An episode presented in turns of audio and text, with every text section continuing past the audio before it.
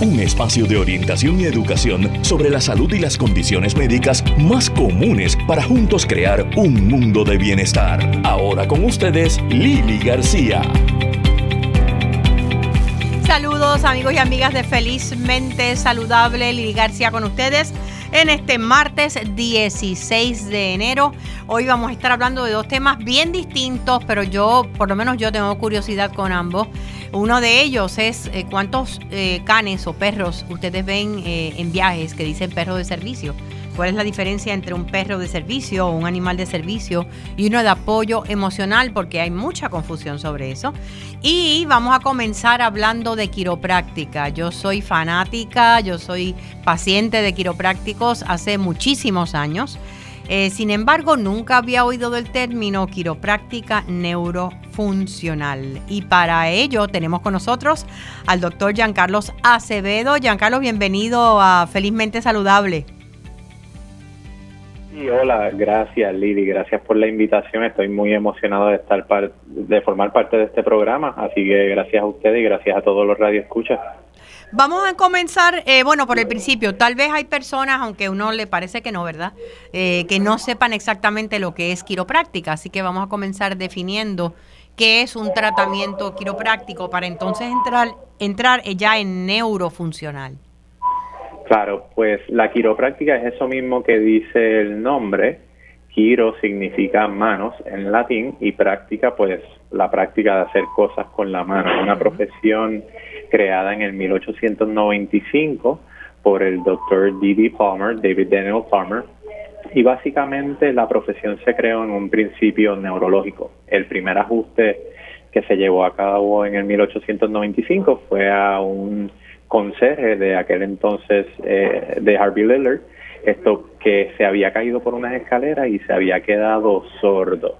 Eh, ah. ¿verdad? El, creador de la quiropráctica obviamente eh, escuchó la situación y le dijo, acuéstate ahí boca abajo que voy a básicamente a inventar contigo. Y entonces él lo que hizo es que dio un impulso específico en la espina del paciente y Harvey Lillard se levantó de la mesa escuchando.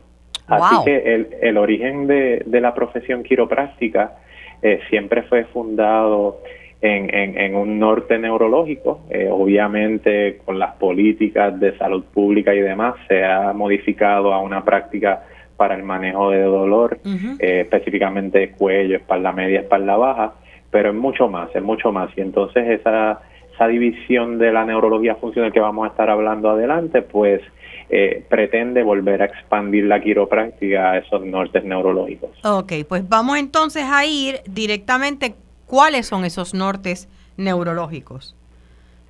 Ok, so la neurología funcional básicamente entró en lo que es el mundo mainstream, es una subespecialidad dentro de lo que es la quiropráctica, se requiere un grado posgrado en neurología funcional, estudiamos alrededor de 300 horas, aunque tenemos muchos más.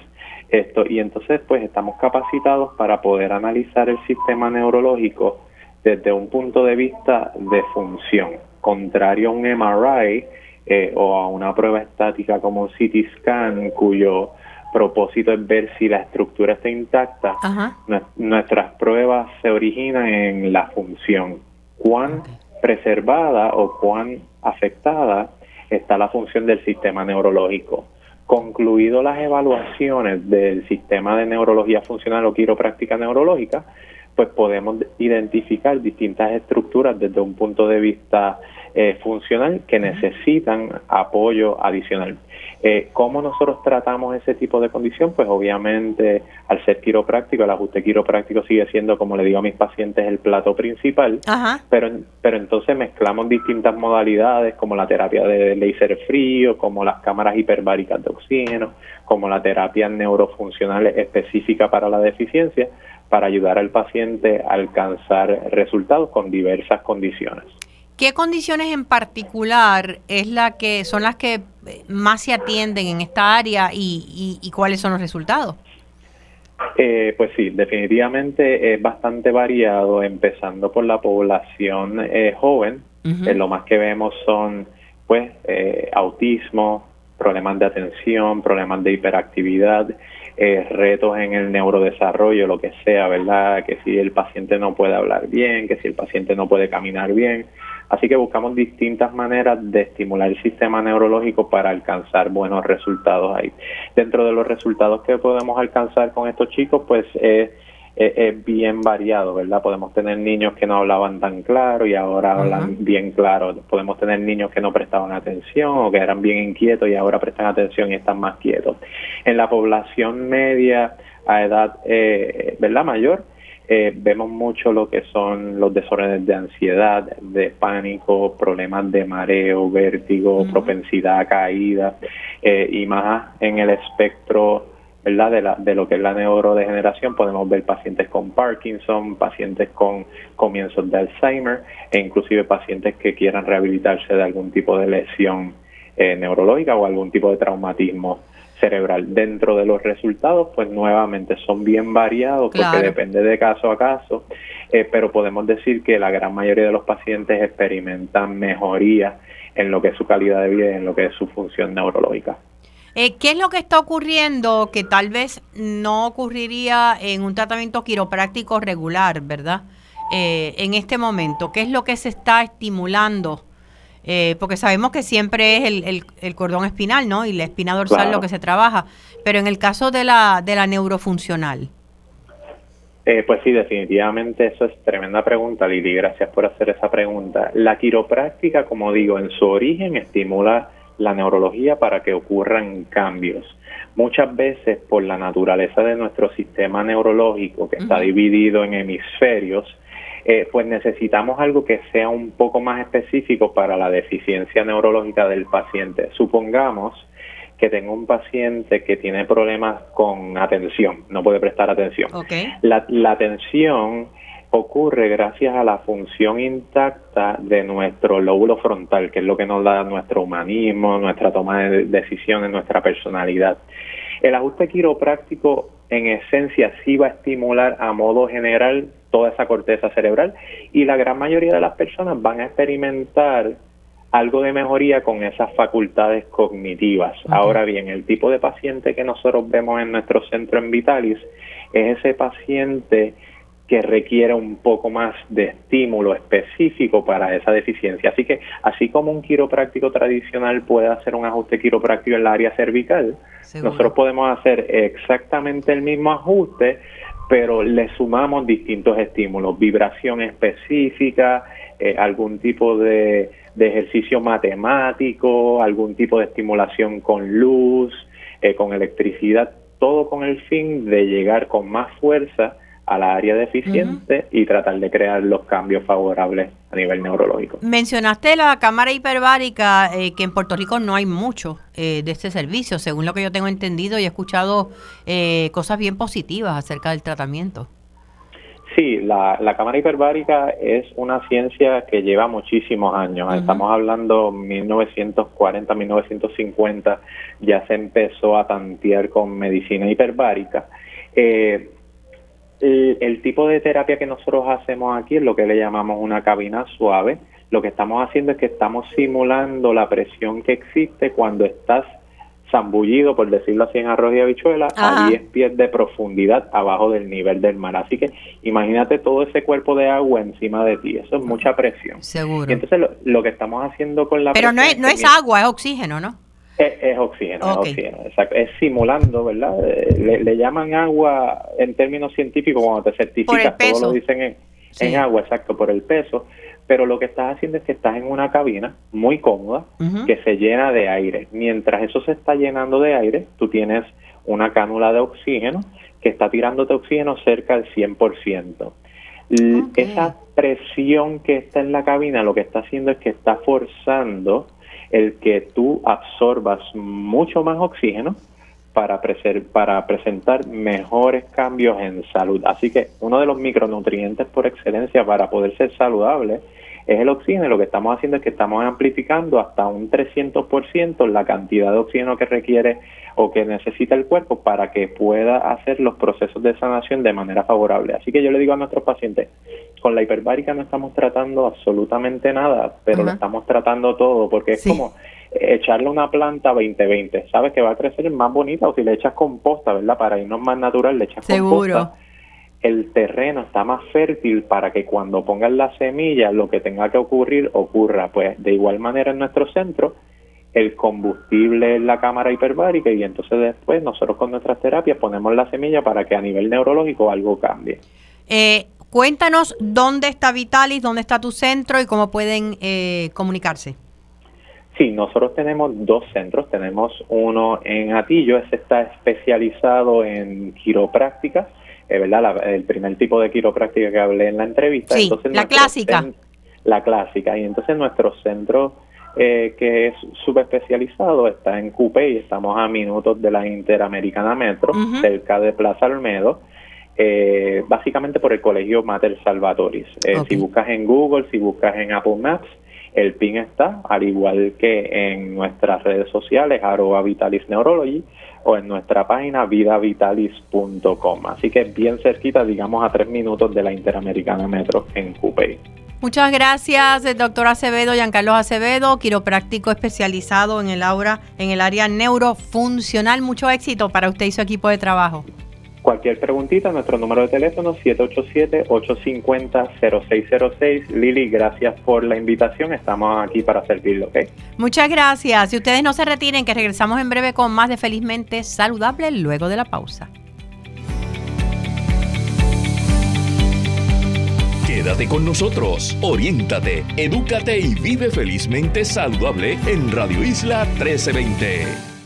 El hipotiroidismo puede tener muchas caras el cansancio y la falta de energía, cambios emocionales y la dificultad para concentrarte. Tu piel luce diferente y estás perdiendo cabello o aumentas de peso sin razón alguna. Podría ser hipotiroidismo, lo que hace que tu metabolismo se ponga lento y afecta el funcionamiento de tu cuerpo. Habla con tu médico hoy, pregúntale por la prueba de TSH y presenta tu mejor cara.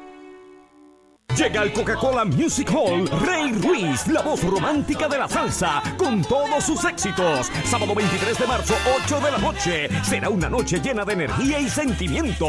Boletos en tiquetera. Produce Rosalís Torres. Seguimos con más en Felizmente Saludable. Ahora con ustedes, Lili García. De regreso a Felizmente Saludable con Lili. Bueno, eh, yo tuve, viajé a Puerto Rico desde Tampa, ahora recientemente, eh, y descubrí que viajaban más perros que, niños. yo creo que en los dos vuelos, el de ida y el de vuelta. Y algunos de ellos eh, decían service dog. Y yo me pregunté, ¿qué es lo que hace que un perro sea un service dog? Y llamé a uno que sabe del tema, uno de los expertos, Abel de Varona, criador, entrenador de perros, fundador del Centro de Varona. Abel, ¿estás con nosotros? Estamos aquí, Lili. Hola, ¿cómo estás? Hola, buenos días. Eh, buenas tardes, perdón. Te pregunto.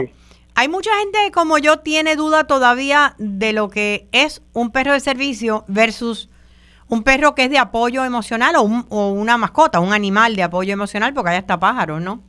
Sí, exactamente. En, en el caso de, apoyo emocional puede ser cualquier tipo de animal. Generalmente en el caso de, de perro de servicio, pues es un perro. Y, y sí, aquí en Puerto Rico existe una duda bien grande y de hecho la mayoría de la gente piensa que cualquier perro puede ser perro de servicio y eso no es así. Un ah, perro de servicio, no, no, no. Los perros de servicio típicamente son perros que nacen de, digo, vamos a estar claros, eh, cualquier perro sí puede ser perro de servicio, pero la definición de un perro de servicio es lo que es importante, y es que el perro de servicio tiene que dar, como dice la palabra, un servicio a un ser humano. Eh, si la persona es no vidente, pues el perro tiene que ser sus ojos. Si la persona no puede apoyarse, el perro tiene que ser su soporte. O sea, el perro, el perro tiene que hacer algo por el humano y tiene que ser algo que verdaderamente eh, sea algo que el humano necesita. Mucha gente nos llama, ¿verdad? Y nos dice, mira, yo quiero que mi perro sea perro de servicio para podérmelo llevar en el avión. Y lamentablemente, pues hay mm. mucha gente que consigue la forma de conseguir el chalequito de perro de servicio, porque eso lo venden hasta por Amazon, eh, y tratan de pasar el perro como perro de servicio, pero realmente eso no es un perro de servicio. Un perro de servicio típicamente pasa por un periodo de entrenamiento que dura años. Esos perritos empiezan a prepararse desde que nacen. Eh, de una misma camada donde nacen 10 o 12 perros, porque generalmente son criadores que se especializan en este tipo de perros, eh, probablemente uno o dos de esos 10 o 12 que nacieron son los que verdaderamente cualifican como perros de servicio.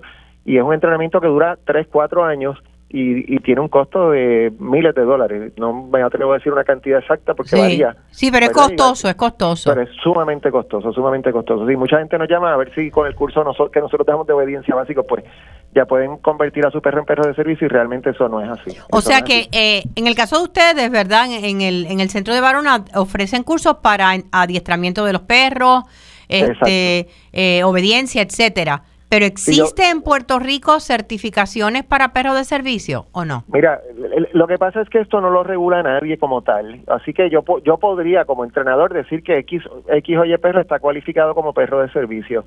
Eh, pero pero vamos, eh, después de llevar 40 años en esta industria y haber entrenado miles de perros, yo te diría que ningún perro que se entrena en Puerto Rico cualifica como perro de servicio por lo que te acabo de explicar, a menos de que se logre que ese perro haga, como te dije, un servicio en particular. Eh, una, una persona que no escucha, ¿verdad? Y el, el teléfono empieza a sonar y el perro va y busca el teléfono, ese perro es un perro de servicio y probablemente ese perro a lo mejor no necesita ni siquiera un entrenamiento eh, profesional. Claro, el mismo dueño o familiares pueden enseñarle. Pueden enseñarle, exactamente.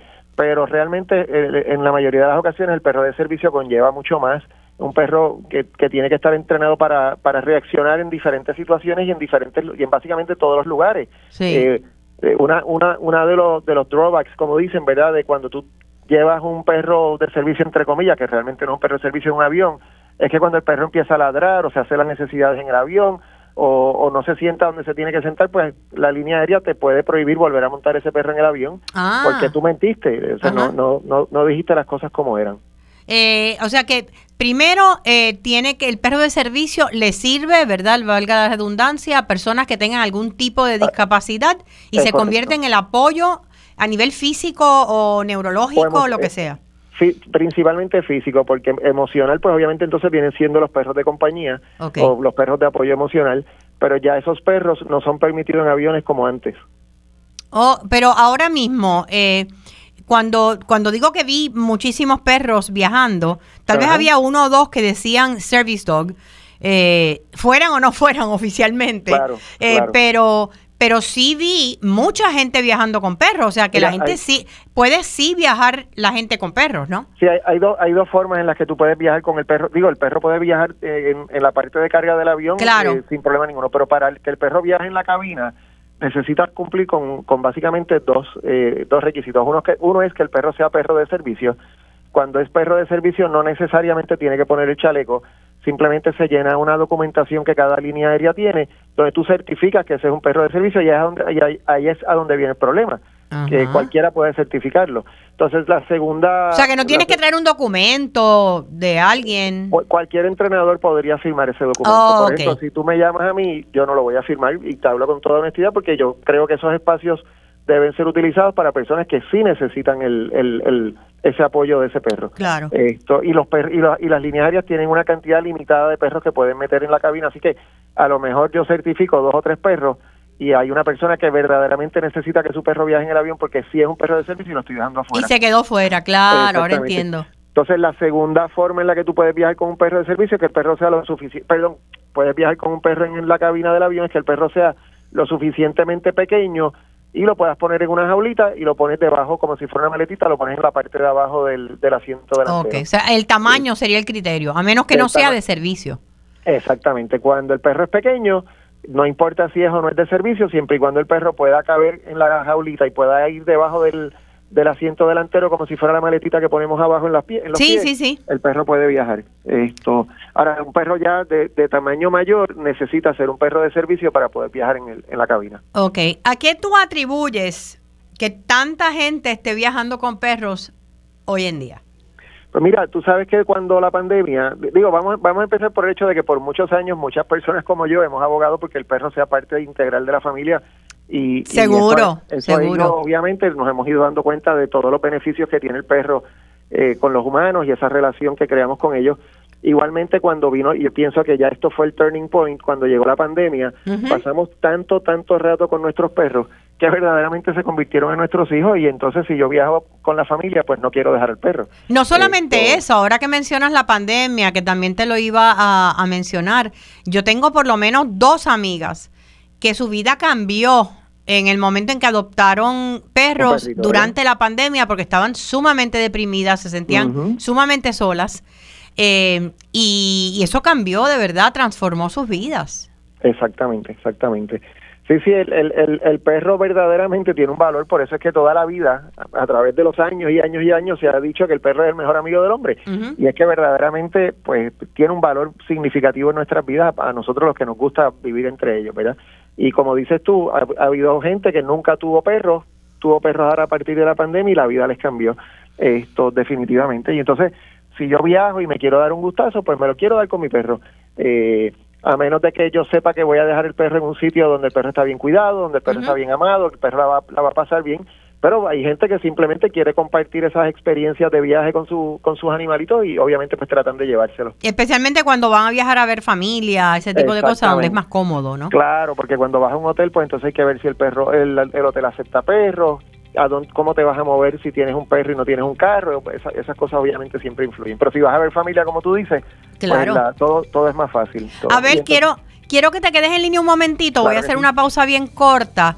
eh, porque cuando regresemos, quiero que hablemos sobre qué es lo que tú quisieras saber, como que, que tú quisieras que el público supiera, ¿verdad? O los amantes de los perros, como criador y como entrenador. Vamos a regresar en breve. ¿Cómo no?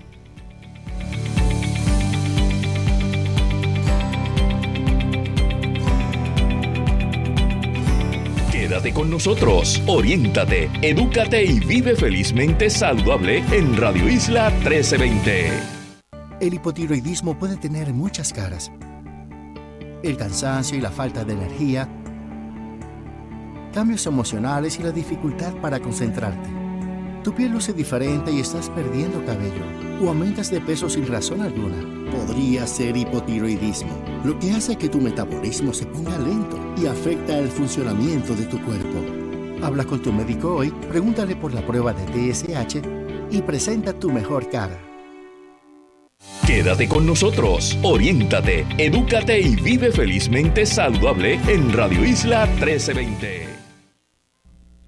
De regreso a Felizmente Saludable, estamos conversando acerca de la diferencia entre los, las mascotas o perros de servicio y las mascotas de apoyo emocional eh, con el Abel de, de Varona, criador, entrenador de perros, eh, décadas de experiencia, fundador del Centro de Varona.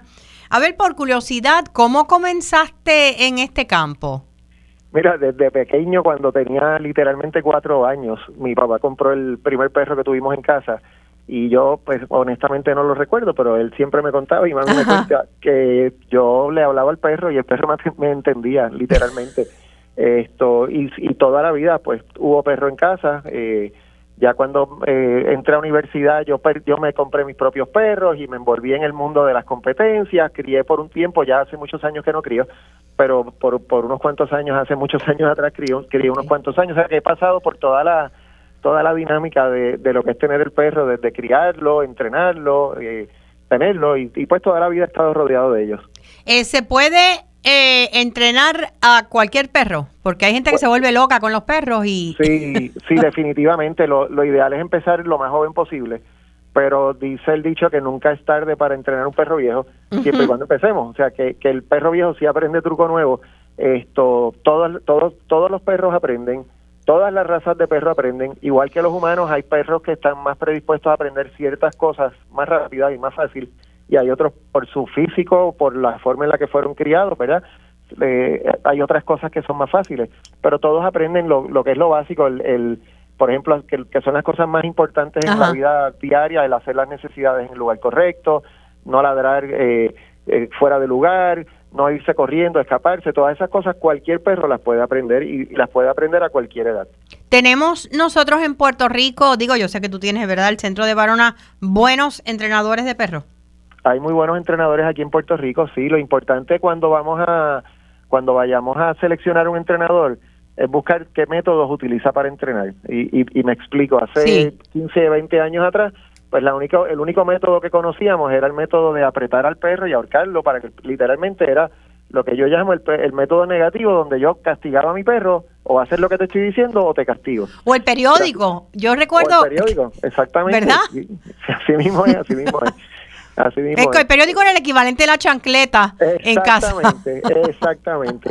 Pues hoy día todo eso ha cambiado, gracias a Dios, hace muchos años cambió y ahí lo que y, y, utilizamos lo que se llama el método de refuerzo positivo, donde yo no tengo que ahorcar al perro, no le tengo que gritar, no le tengo que pegar, todo lo contrario, yo refuerzo todo lo positivo que hace el perro y, y, pues hay gente que a veces me dice, pero ven aquí, tengo que estarle dando premio al perro todo el tiempo. Y yo digo, sí, si cuando tú trabajas quieres que te paguen, claro, pues el perro cobra y eso es lo que él cobra, comida típicamente o cariño, juego, el perro se, la realidad es que el perro hace muchas cosas por, por muy poco, esto, así que... Es que la validación sí es importante para nosotros los seres humanos y a veces no nos las damos. Así mismo. Pues para un perro, pues eh, eh, eh, ese, esa, esa qué sé yo, ese dulce, ese galletita, pues esa es la validación.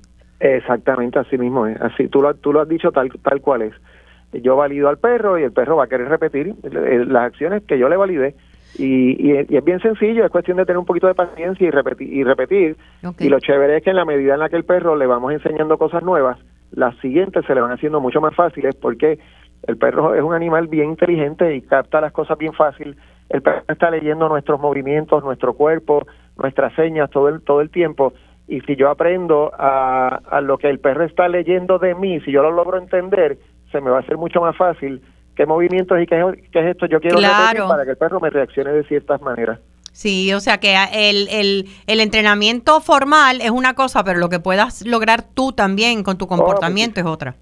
Es, es, es facilísimo, es, es, bien sencillo en el hogar. Eh, ahora mismo tú puedes entrar eh, a, a YouTube, ¿verdad? A, a Google y buscar entrenamiento de perro positivo y eso es lo yo diría que eso es lo, esencial y lo chévere es que no importa qué tan mal tú lo hagas no importa qué tan mal como entrenador tú lo hagas mucha gente me dice no es que yo no sé no importa no importa qué tan mal tú lo hagas el perro va a aprender siempre a entenderte el perro va a buscar la manera de entenderte de entenderte el perro, está, el perro está leyendo como él no habla él está simple, simplemente leyendo nuestro nuestro movimiento nuestros gestos nuestro por eso es que hay gente que dice que prefiere los perros a los seres humanos porque tal vez los entienden mejor. Probablemente. Cuéntame dónde Mira, podemos eh, conocer todos los servicios. Sé que ustedes tienen hotel para, para perros, sé que tienen el parque, ¿verdad? Eh, aparte Exacto. de los cursos de obediencia y de adiestramiento, ¿dónde podemos conseguir la información? Si estamos en Guaynabo, eh, nos pueden conseguir siempre en el teléfono 787-338-0040 338-0040 o en nuestra página web de varona.com de varona con v de varona.com y ahí tenemos el hotel, tenemos la escuela de obediencia, tenemos el pet park, tenemos el restaurante donde la gente viene a disfrutar con sus perritos y lo que lo que hemos toda la vida tratado de hacer ahí en el centro es que sea un centro familiar donde vaya la familia entera, claro. obviamente incluyendo el perro. Muchísimas gracias, Abel de. Gracias Mucho éxito y ojalá que podamos eh, sembrar la semilla para la que la gente utilice a sus mascotas correctamente a nivel Dios del quiera. apoyo que necesitan. Dios quiera que así sea. Gracias a ti. Muchas gracias. Saludos. Y ustedes amigos, bueno, ya nos estamos despidiendo. Eh, quiero recordarles que pueden eh, conseguirme a través de la página de Facebook, Lili García Fan Page. Lili García Fan Page, lo único que tienen que hacer es buscarla, ahí le dan like o seguir y automáticamente ya reciben todos los mensajes motivacionales e inspiracionales que yo publico allí todos los días. Además, eh, también recordarles que si les hace falta de vez en cuando como que despegarse del estrés y la ansiedad y respirar, Respira con Lili. Es mi aplicación para eh, teléfonos móviles, eh, teléfonos inteligentes. Si tienes un iPhone, pues a través de App Store la puedes conseguir. Si tienes un teléfono Android, a través de Google Play. Respira con Lili, meditaciones cortas con diferentes propósitos para poder ah, respirar un poquito más la vida, además de herramientas en mi voz, que es una colección de mis columnas narradas por mí como mini podcasts. Así es que será hasta los martes próximos. Gracias nuevamente, recordándoles eh, que la felicidad es, es, es una decisión personal. Hasta el martes.